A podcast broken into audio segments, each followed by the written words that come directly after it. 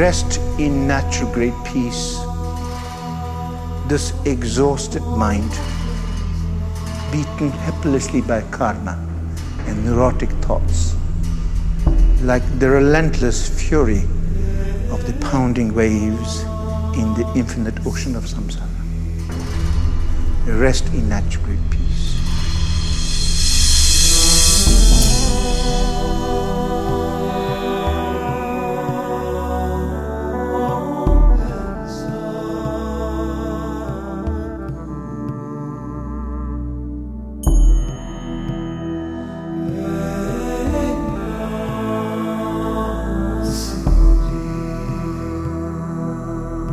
Rest in natural great peace.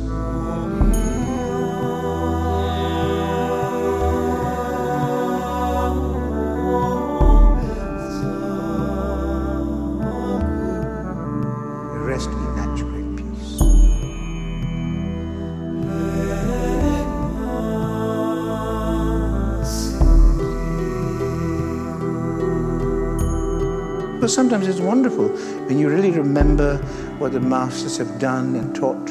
It immediately moves us. It really inspires, connects us. Therefore, we feel a sense of gratitude and appreciation of their work.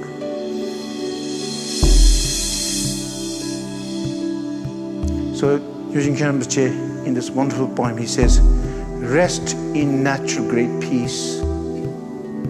This exhausted mind, beaten helplessly by karma and neurotic thoughts, like the relentless fury of the pounding waves in the infinite ocean of samsara.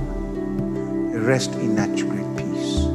Rest in natural. In Tibetan is Ranyi. Rest in natural great peace.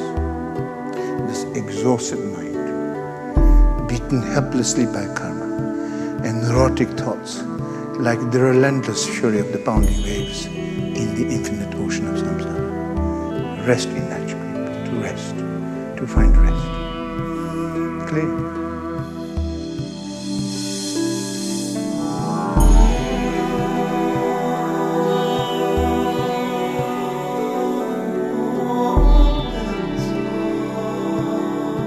just really that finding that rest, that, that comfort and ease, just to let go and just to just naturally be.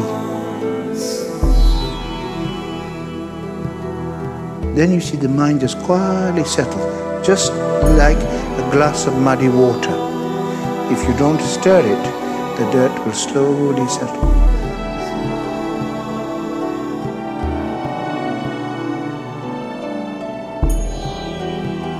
In the same manner, if you let the mind be spacious openness, slowly the confusion or the turbulence of thought and motion settles.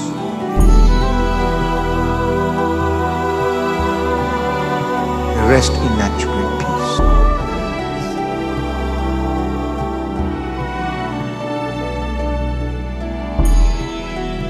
Rest in natural peace.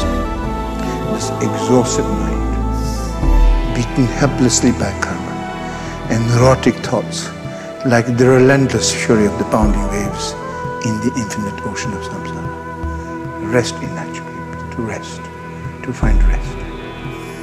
Clear?